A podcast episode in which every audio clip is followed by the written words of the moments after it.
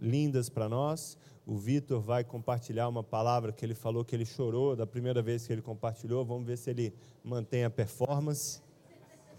E nós vamos apresentar Micael, filho do Paulinho e da Kedma, mas ele foi, ele teve uma, um problema de bebê, né? Teve que trocar a fralda. Então, a gente faz no final. Bom dia. Beleza? Paz do Senhor. É muita alegria a gente poder estar junto de novo aqui, depois de ontem ter sido mais que espetacular. E nesse encerramento da, dessa minha passagem pelo Brasil, poder ver tudo que Deus está fazendo e olhar para vocês, estar com vocês, realmente é muito significativo para o meu coração. Obrigado por serem é, fiéis, amáveis, por é, permanecerem, por acreditar. E tudo isso eu acredito que Deus vai nos recompensar de uma maneira é, impressionante nessa e na outra vida.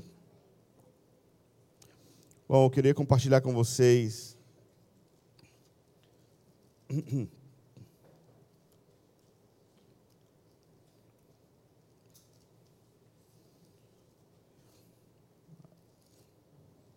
hoje em Gálatas capítulo 3. Se você puder abrir comigo, a gente vai fazer a leitura bíblica, mas o, o ponto da mensagem é a seguinte: nós nós somos meio que um povo sem história ou tradição.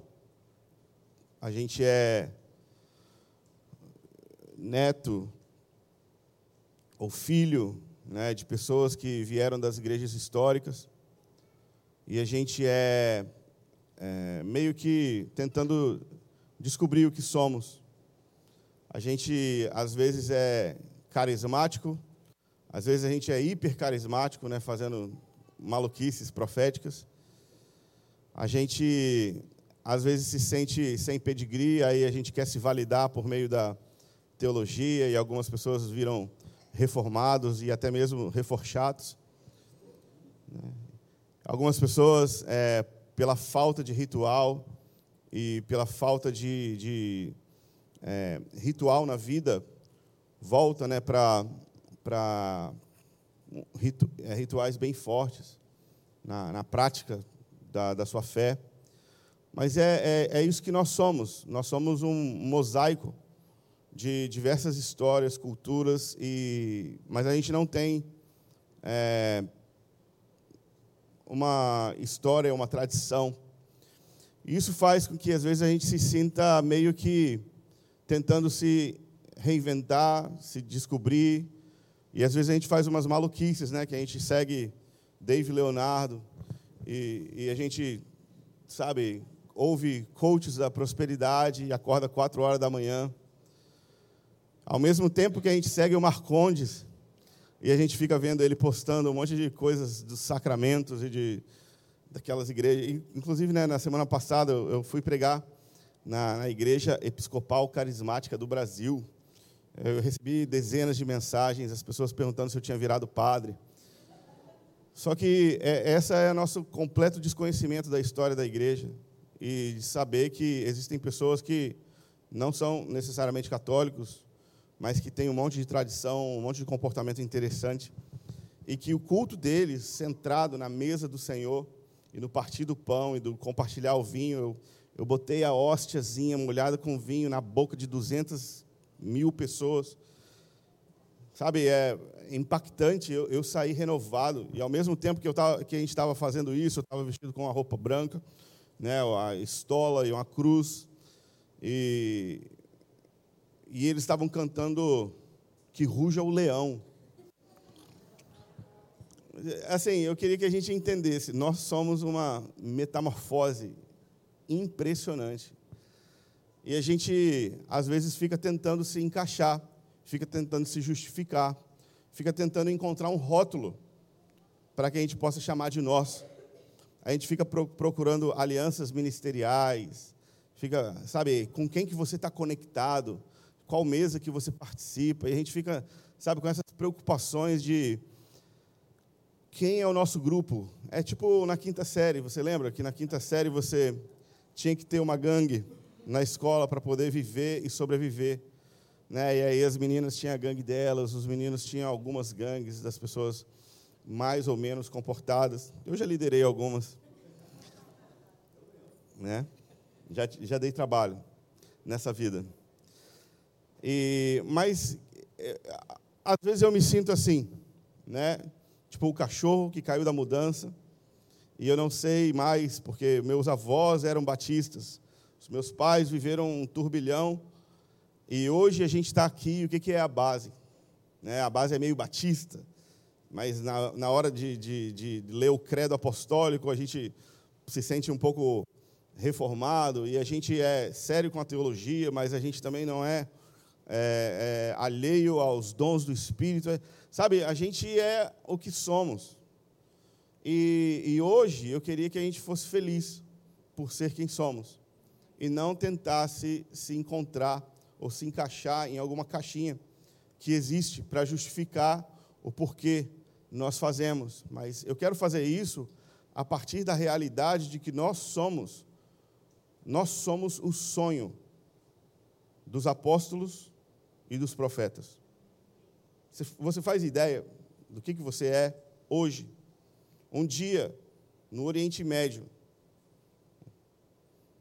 quase quatro mil anos atrás, Deus é, levantou homens, profetas, reis. E hoje, 2023, nós estamos sentados confortavelmente numa ilha tropical da América do Sul, cantando para o Deus judeu. Você tem ideia de como essa história foi longe? E você tem ideia das consequências disso que está acontecendo? De todo, de tudo que podia acontecer, nós nos tornamos apaixonados pela religião de Abraão, Isaac e Jacó. E nós nos tornamos fascinados pelo Deus de Josué e Caleb. E nós admiramos Rei Davi, Ruth. Nós admiramos judeus, persas, iraquianos. Sabe, essas são as pessoas que enchem o nosso imaginário quando a gente conta a historinha de Jonas nós estamos falando de uma pessoa que de fato foi cuspida por um peixe num porto do Oriente Médio e caminhou dois mil quilômetros para dentro até chegar em Nínive. E a gente, Vitória, Espírito Santo, calor de 45 graus, estamos aqui falando disso e essas coisas inspiram a gente a dar o nosso tempo, dar o nosso dinheiro, envolver as nossas emoções. E eu queria que a gente hoje fosse orgulhoso do que somos e não tentasse é, se definir por aquilo que dá para achar disponível no mercado. Nós somos o que somos, nós somos meio calabresa, meio pentecostal, nós somos herdeiros das irmãs do coque, nós somos, sabe, do, do manto e a gente é, tipo, a, aquela casa de oração que fica 24 horas ali em cima, que ora a, desde que eu me entendo por gente. E a gente é o futuro. A gente é, sabe, cada jovem aqui, vocês vão aprender teologia, vocês vão aprender Bíblia, vocês vão fazer a igreja. A gente não consegue se ver agora, enquanto a gente está no meio do olho do furacão, mas daqui a 20, 30 anos, quando você olha para trás, você fez parte da construção de um movimento que tocou os confins da terra. E a gente não faz ideia hoje, mas quando eu estou onde eu estou, nós estamos juntos. Mas eu não cheguei sozinho, eu sou o fruto dos plantadores batistas, sabe, que chegaram, construíram pequenas igrejas nos interiores. Nós somos herdeiros dos reformadores, nós somos a sequência, o próximo passo de uma história que está se desenvolvendo e que culmina com a salvação de Israel e o retorno de Jesus. E o apóstolo Paulo ele diz em Gálatas, capítulo 3, versículo 26, o seguinte: Todos vós sois filhos de Deus pela fé em Cristo Jesus. Pois todos vós que fostes batizados em Cristo, vos revestistes de Cristo. E dessa forma não há judeu, nem grego, nem servo, nem livre, nem macho, nem fêmea, pois todos vós sois um em Cristo Jesus. E se sois de Cristo, então sois descendentes de Abraão e herdeiros conforme a promessa. O apóstolo Paulo estava resolvendo uma grande briga na Galácia. Okay? A carta de Paulo é, imagina uma pessoa nervosa falando. É assim que a gente lê Gálatas. Uma pessoa braba, brigando com os judeus, querendo impor o judaísmo aos gentios que tinham se convertido na Galácia. Galácia não é galáxia, ok? Tem uma parte lá da Oriente Médio, Turquia e Síria, que se chama Galácia. Né, uma das minhas grandes fascinações enquanto criança crente era matar tempo no culto olhando os mapas, e isso me fez muito bem. ok? Então, se seu filho fica olhando os mapas e meio que desinteressado, pode ficar tranquilo, no final dá tudo certo. Eu amo geografia bíblica.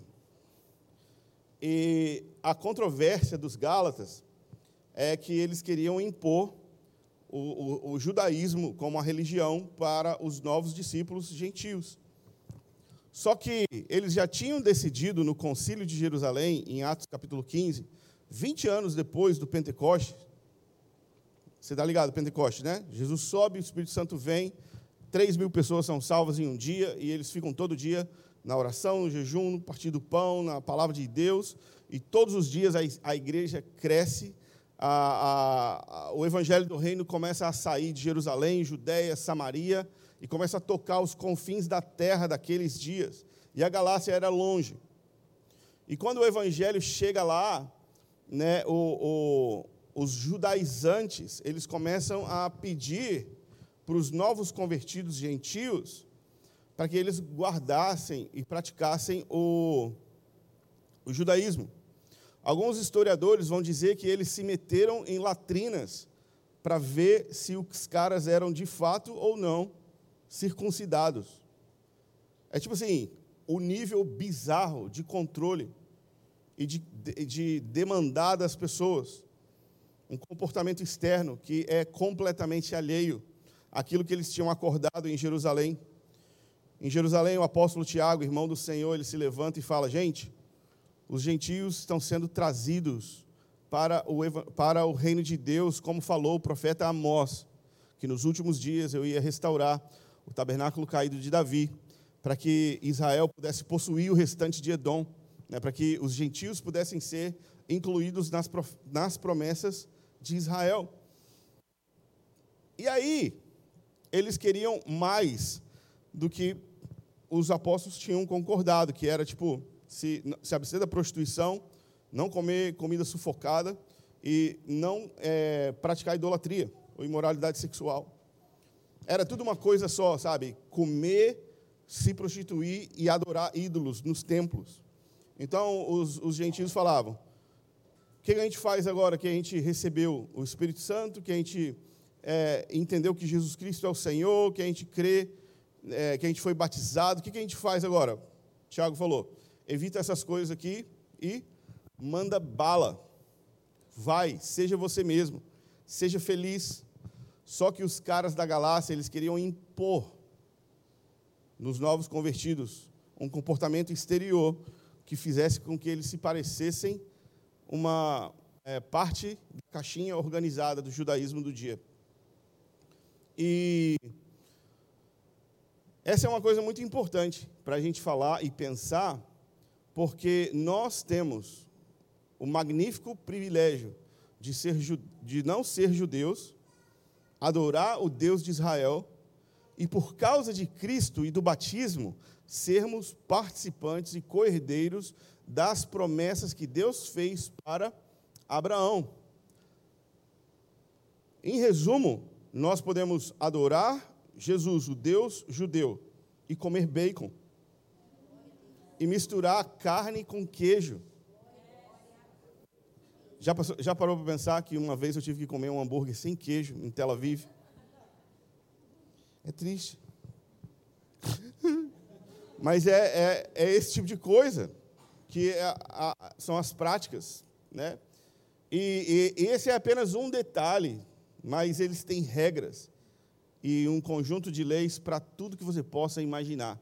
E nunca fique seduzido pelo judaísmo, porque aquilo que se pratica hoje não tem absolutamente nada a ver com aquilo que se vivia nos dias de Jesus. E o nosso caminho de volta não é o caminho para guardar festas ou praticar rituais ou guardar dias, comer ou deixar de comer, mas é, de fato, crer que somos herdeiros conforme a promessa.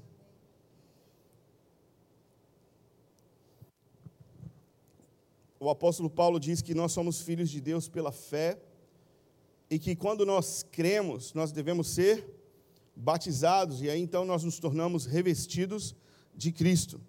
OK? O batismo é uma ordenança, não é uma opção, nem um ritual para tirar foto, mas é uma realidade espiritual, onde você de fato morre para você mesmo e começa a viver para Cristo. E aí então ele diz o seguinte: que quando você entra nessa dinâmica, não existe mais judeu nem grego. Grego é, uma outra, é um outro jeito de falar gentil. Ok? Quem era fora da nação de Israel era considerado grego, porque né, eles eram era a língua oficial, era a cultura oficial, eram os deuses oficiais do dia. E ele fala que não existe mais escravo, nem existe livre. Então, o ponto de Paulo não é a luta de classes. O ponto de Paulo não é a, a, consertar o arranjo social por meio do evangelho não é militar para que, é, por meio do avanço da igreja, a gente possa implementar uma teocracia que substitua ah, os governos e as políticas e as medidas econômicas, etc., a fim de que a gente possa implementar um reino de Deus na terra sem Deus. Então, o ponto de Paulo não era político, o ponto de Paulo também é, não era é, econômico, social, quando ele fala que não existe nem livre nem escravo, ele não estava negando a realidade da escravidão nos seus dias, muito menos endossando a escravidão nos seus dias. Mas ele estava falando que a ascensão social é infinitamente inferior à glória que nós conquistamos quando nos tornamos batizados e, pela fé, cremos em Jesus. Amados, não estou falando para a gente negligenciar as coisas e os pontos sociais. Eu estou falando que esse não é o nosso principal assunto. E que quando a gente tenta perverter o evangelho e colocar valores cristãos em sistemas políticos, sociais, econômicos, nós estamos colocando ele muito aquém do para que ele veio. E aí aqui uma outra coisa, uma outra comparação interessante. Não existe nem macho nem fêmea. Olha que legal. Será que quando eu deixo, ou quando eu, aceito Jesus, eu deixo de ser menino? Quando você aceita Jesus, você deixa de ser menina? Mas, então, o que ele está querendo dizer? Porque se nós não deixamos de ser quem somos, quando somos inseridos no reino de Deus, ele está falando e enfatizando que essas coisas já não nos separam. E essas coisas não são motivos política, social, posição na, na, na escala, na escada do sucesso financeiro, sexo, gênero. Essas coisas não são aquilo que nos definem mais. Nós somos filhos de Deus pela fé em Cristo. Incrível, não é? Porque aqui o apóstolo Paulo poderia tipo, ter uma live no Instagram e ajudar muito. Para mandar um vídeo no WhatsApp e ajudar muito a gente. A de fato entender que, sabe, o ponto do cristianismo é nos fazer herdeiros das promessas de Deus para Abraão. Esse é o ponto. Eu amo esse versículo 29. Se nós de fato somos de Cristo, então sois descendentes de Abraão. Quem é descendente de Abraão aqui? Ninguém, mas todos nós somos descendentes de Abraão aqui. Isso significa que a gente tem que tipo virar judeu? Não, porque é uma obra sobrenatural, assim como o batismo e assim como a regeneração pela fé. Nós nos tornamos herdeiros das promessas de Deus para Abraão. Mas qual é a promessa de Deus para Abraão? Aqui um pouquinho antes, capítulo 3, versículo 8. Ora, tendo a Escritura previsto que Deus havia de justificar pela fé os gentios, anunciou primeiro o evangelho a Abraão, dizendo: Em ti serão benditas todas as famílias, ou, em, ou todas as nações. O fato é que no coração de Deus estava o seu profundo desejo por nós, gentios. Deus sempre ansiou e desejou por vitória, pela base, por eu, por você. Ele sempre quis os gentios e sabendo que o evangelho ia alcançar pela fé todas as nações da terra, ele começa num ponto de partida inicial, chamando Abraão, que não era um judeu, era na verdade um arameu, um bicho do deserto. Se hoje ele tivesse nascido, o passaporte dele seria Iraque. Imagina. Tipo, cara de terrorista, barba bizarra, queimado pelo sol. Esse é o homem que Deus chama e fala assim: Ei, por meio de você, eu vou abençoar todas as famílias da terra. Por meio de você, todas as nações serão benditas. Essa é a promessa que herdamos. A promessa que herdamos é que, de fato, o evangelho do reino vai alcançar todas as nações. E nós somos a promessa de Abraão acontecendo. Nós somos aquilo que quatro mil anos atrás, um dia Deus aparece no deserto para um homem e fala: sai da terra onde você está e marcha para um lugar que eu vou te mostrar. A sua geração e os seus descendentes, eles vão ser não só naturais, mas parecidos como as areias do chão e como as estrelas do céu. E por meio de você, todas as famílias da terra vão ser abençoadas. Sabe, ele não conseguia nem imaginar que um dia, quatro mil anos atrás, estaria a gente aqui, gentios, falando da, da heróica jornada de migração, de transformação por causa da promessa. Então, o que, que nós somos? O que, que nós somos? Será que a gente precisa ser reformado? Será que a gente precisa ser um pouquinho mais sacramental? Será que nós precisamos ser um pouco mais calvinistas? Será que a gente tem que voltar um pouquinho para o ciclo de oração e para o reteté e do fogo? O que, que a gente precisa? De ter um seminário teológico? O que, que a gente precisa? De fazer justiça? Todas essas coisas, queridos, são boas, mas elas não definem quem somos melhor do que nós somos o sonho de Deus para as nações. Nós somos o desejo de Deus. Imagina, Deus fazendo todas as coisas por causa do seu prazer, ele sonha em um dia ter você aqui, de mãos dadas, com outras pessoas, de olhos fechados, cantando para Jesus. Deus sonhou com isso e nós somos esse sonho. A base é esse sonho. Sabe, é isso que nos valida, é isso que nos coloca numa posição de valor e de significado e de relevância. Nós somos a fidelidade de Deus a Abraão, Isaac, Jacó. E nós somos o resultado daquilo que ele disse que iria fazer, de abençoar todas as famílias da terra. Sabe, se hoje você é salvo, batizado, discípulo de Jesus, é por causa da fidelidade de Deus e do sonho de Deus em reunir todo o povo, de tribo, língua, nação, diferente diante do seu trono. Dar para eles vestes brancas para sempre, para que eles cantem a glória e a honra do Cordeiro de Deus. É para isso que nós existimos. E esse é o nosso maior valor e significado. O apóstolo Paulo, ele articula aqui em Gálatas a, a defesa do, do evangelho alcançando os gentios, mas eu queria mostrar para vocês outros textos que mexem com o meu coração, com a minha imaginação. Imagina, o apóstolo Pedro, um dia ele estava na casa dele, enquanto ele estava esperando o almoço ficar pronto, ele tem uma visão, e ele tem uma, um arrebatamento de sentidos, difícil de explicar, mas ele começa a ver um lençol descendo, e, nesse, e dentro desse lençol tinha bicho de todo jeito, e aí então a voz fala com ele: mata e come.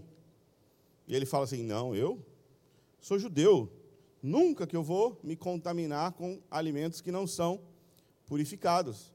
E aí então Deus fala: não chame de impuro o que eu estou purificando, ou o que eu purifiquei. E isso tem toda uma correlação com a visita que Pedro ia receber horas depois de gentios, romanos, militares. Imagina, a polícia já é bruta hoje em dia. Agora, imagina um centurião italiano, romano. E o cara, ele orava para Deus todos os dias. E um anjo aparece para ele. Cornélio, as suas orações, todos os dias, elas são um memorial diante de Deus. E aí então, o Pedro vai na casa de Cornélio, por causa da experiência de não chamar de impuro, não chamar de santo, aquilo que Deus está santificando. E a partir daí, o Espírito de Deus cai sobre os gentios. Nos mesmos dias, Atos capítulo 13, Paulo, Barnabé e outros discípulos estavam servindo ao Senhor na cidade de Antioquia, com jejum e oração. Eles tinham uma casa de oração em Antioquia e uma reunião de oração incessante, até que o Espírito Santo destaca esses dois homens para que eles fossem enviados para o mundo pagão, para os gentios. E hoje nós só estamos aqui por causa daquela reunião de oração. Porque Paulo ele tinha uma obsessão de levar o evangelho do reino até a Espanha, que era o fim do mundo para ele. Ele morre na metade do caminho, na cidade de Roma. Mas o desejo do seu coração sempre foi levar o evangelho do reino até os confins da terra. E aqui em Romanos, eu quero ler para vocês alguns versículos. Quando Paulo usa os profetas judeus para justificar o avanço do evangelho do reino no meio dos gentios. Romanos 9, 25.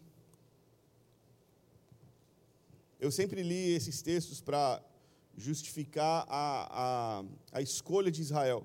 Nesses últimos meses, Deus está me chamando a atenção para esse mesmo texto ver a glória de ser gentil. Uma coisa não tem que competir com a outra. Porque quando a gente está em Cristo, não existe nem judeu, nem gentil. Romanos 9, 25, como diz Oséias. Imagina, Paulo pensando sobre os gentios e virando as páginas do seu comentário bíblico mental e, e falando assim: Nossa, você lembra aquilo que Oséias falou?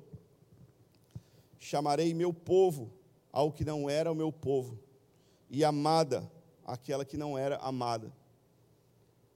Aqui a gente consegue ter um vislumbre do desejo de Deus pelos gentios, por nós. ele ia chamar um povo que não era o seu povo. E ele ia chamar de amada, alguém que não era o seu amor. Nós somos o amor de Deus, o desejo de Deus. O fato de nós estarmos aqui hoje, sentadinhos, ouvindo os profetas e os apóstolos hebreus falando, é por causa do amor de Deus e do desejo de Deus de nos incluir nesse romance. Ele chama a gente para ser um povo, mesmo quando a gente não era. E ele chama a gente para ser o seu amor, mesmo quando a gente era os seus inimigos. Você tem ideia do que a gente era? A gente era pagão, distante, longe da graça de Deus, destituído da glória de Deus, inimigos de Deus, inimigos da cruz. E Deus nos atrai com cordas de amor para perto dele, porque ele queria fazer de um povo que não era povo, o seu povo. E que ele queria fazer um amor, um povo ser o seu amor. Versículo 26. No lugar em que lhes foi dito: Vós não sois meu povo, aí serão então chamados filhos do Deus vivo. Sabe, bota o seu nome nesse versículo, porque Deus está falando de você. Ele está falando dos gentios, que deixariam de ser distantes e alheios das promessas de Deus, a promessa de Deus de encher a terra com a bênção em cada, em cada casa, e Ele ia nos chamar de seus filhos. Capítulo 10, tem mais alguns outros versículos.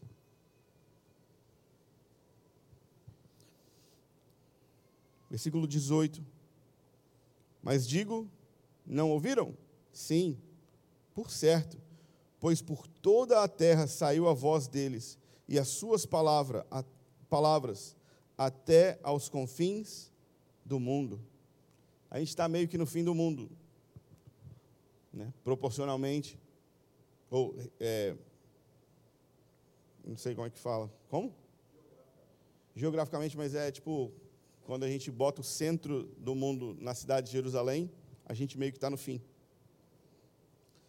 Versículo 20. E Isaías ousadamente diz: Imagina, Paulo citando os profetas judeus para justificar o fato de que hoje nós estamos reunidos aqui e que somos o que somos. E que a gente não precisa ser calvinista, armeniano, não precisamos brigar por causa de eleição.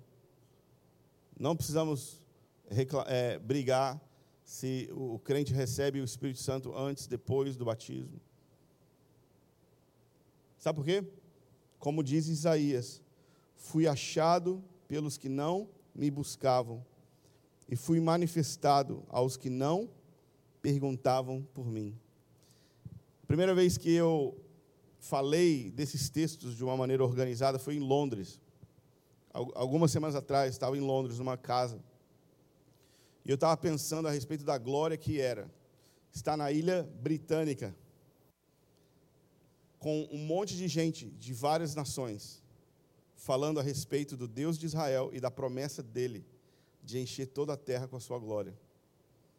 E ali eu fui cheio de convicção do amor de Deus pelos gentios e que nós podemos ser confiantes no que somos e não tentar nos justificar para as pessoas que não querem de fato saber quem somos se importar com o que somos, elas querem apenas que a gente seja o que elas querem que sejamos, mas nós podemos descansar na confiança, no fato de que nós somos o povo que não buscava Deus e agora nós somos o povo de Deus e que a gente não perguntava por Deus. E agora Deus é o nosso desejo. Deus é a nossa obsessão. A gente lê a Bíblia todo dia. A gente fala de Deus todo dia.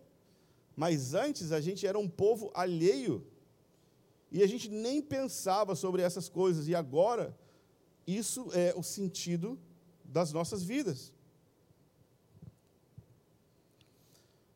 Tudo isso para dizer que você, eu, nós somos o sonho, a visão dos profetas judeus. Enquanto eles estavam lá, eles estavam sonhando com um dia onde o evangelho do reino ia encher toda a terra, como as águas cobrem o mar. E que um dia eles estavam andando, pensando nos grandes oráculos, na profundidade das coisas incríveis que eles ouviram de Deus. E parte do seu, do seu ponderar, do seu pensamento, era imaginar como seria, como seria os confins da terra cheios do conhecimento de Deus, como as águas cobrem o mar. E eles não conseguiam nem articular direito o argumento, mas eles, mesmo assim, profetizaram sobre nós. Nós somos o sonho nós somos as visões, nós somos a evidência de que o plano de Deus de abençoar todas as nações da terra está em curso e vai ser concluído. Amém? O fato de nós estarmos aqui hoje tem a ver com um dia. Jesus chegou para 12 meninos judeus e falou assim: Ó, todo poder me foi dado no céu e na terra. E agora vocês têm que ir e fazer discípulos de todas as nações, ensinando eles a guardar tudo o que eu tenho ensinado vocês. E eis que eu estou com vocês até o fim dos tempos. Jesus também falou, Mateus, esse foi Mateus 28, Mateus 24, ele fala um pouquinho. E esse evangelho do reino será pregado como testemunho em todas as nações. Então virá o fim. E o fim é quando o sonho de Abraão, de Isaac, de Jacó, dos grandes patriarcas, dos reis de Israel, dos profetas e dos apóstolos hebreus, quando o sonho deles se realiza, Jesus presente de novo na cidade de Jerusalém, para sempre.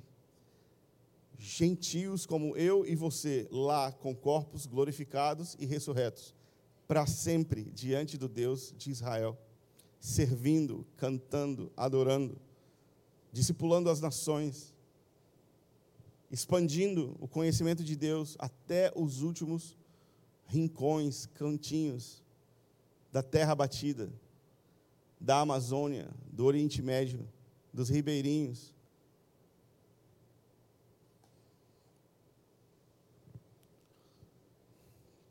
do sertão, das prostitutas, do pobre, do rejeitado social, excluído pela sua opção. Em todos os lugares, o Evangelho do Reino tocando e trazendo o fim para perto. O dia onde Jesus é visto por todos de novo. O dia onde um judeu governa o mundo. O dia onde as nações trazem para Jerusalém a sua riqueza. Sabe quem vai estar lá? Eu e você. Olhando a fidelidade de Deus na cara de Abraão ressurreto. E ele, sem acreditar, tentando falar para os seus bilhões de filhos: Deus fez aquilo que ele tinha falado. Não dá para contar, eles são como a areia do mar. Eles são como as estrelas do céu, e a cidade de Jerusalém cheia, repleta de gentios e judeus. Um povo só, para sempre. Unidos. Pessoas redimidas das piores histórias possíveis. Pessoas igual eu e você, que éramos inimigos de Deus, e agora estamos próximos ao Messias. A gente pode ver a satisfação na cara do apóstolo Paulo ressurreto, falando assim: Eu não acredito. Você chegou. Eu não, não, não é possível. Me fala como é vitória. Como era ser crente no meio daquela corrupção toda? Como que vocês conseguiram sustentar o evangelho? Como que vocês conseguiram se amar? Eu nunca tinha visto tanta individualidade, individualismo. Eu nunca tinha visto tanta correria, urgência e doenças mentais se espalhando. Como que vocês conseguiram perseverar até o final? E a gente vai poder explicar para Pedro. É, cara, seu sonho deu certo. Aquilo que Deus purificou, ninguém pode chamar de impuro. Nós somos lavados, remidos para sempre. E a gente vai olhar para aqueles caras, mas a gente também vai olhar um para os outros. E a gente vai lembrar de como foi 10, 15, 20 anos de oração incessante na cidade de Vitória, antes do retorno de Jesus, proclamando com ousadia que um dia ele viria em breve, mesmo quando parecia que não ia chover, mas vai chover. Nós somos isso. A base é isso. O sonho e o desejo dos apóstolos e dos profetas.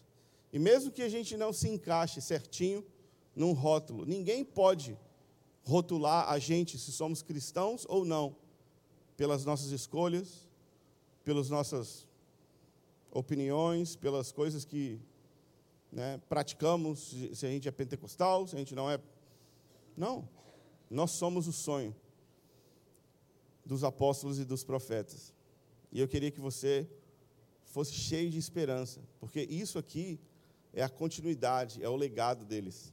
Agora mesmo, a palavra de Deus diz que existe uma nuvem de testemunhas no céu, observando a nossa corrida, e que a gente deve deixar para trás todo o embaraço e correr com ousadia.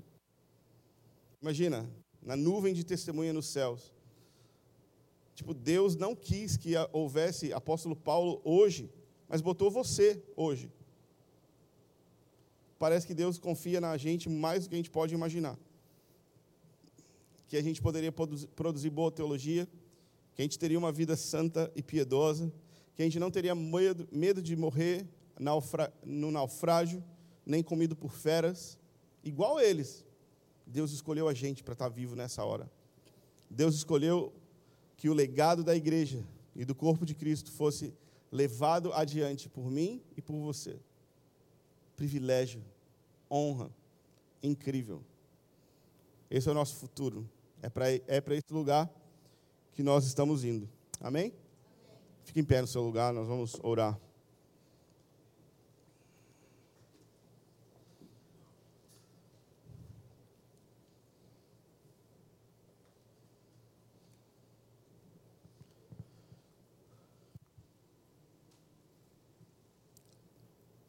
pode fechar seus olhos, abrir seu coração. Pai, obrigado pela tua palavra. Obrigado porque o Senhor nos chama para nos ver com os olhos que você nos vê. Nós que éramos alheios, distantes, inimigos de Deus, hoje somos filhos de Deus, chamados para viver as promessas que você fez para Abraão. Muito obrigado, Senhor Jesus. Muito obrigado pela esperança de que um dia o seu plano será concluído e você vai ser reconhecido como o rei de toda a terra. Obrigado, Senhor, porque esse dia está chegando. Ele está próximo, ele está vindo. E nós é, é o nosso privilégio poder proclamar ele com antecipação, com com desejo com coragem, com ousadia, colocar a nossa esperança no teu reino, na tua justiça. Muito obrigado, Senhor Jesus. Pai, eu oro para que o Senhor encha a nossa igreja de confiança inabalável, de que o seu plano está em curso e que nós somos parte dele.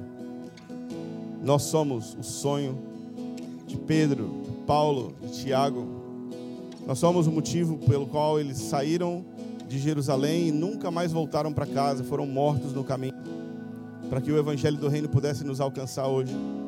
Nós somos o legado dos pais da igreja e dos reformadores. Nós somos herdeiros dos grandes pais da igreja. Nós somos o futuro. Agora. Amém. Pai, vem com o seu Espírito, toca os nossos corações traz sentido e significado para as nossas vidas, à luz das Escrituras. Obrigado por ter nos colocado aqui, para poder ver e ouvir essas coisas todas. Em nome de Jesus.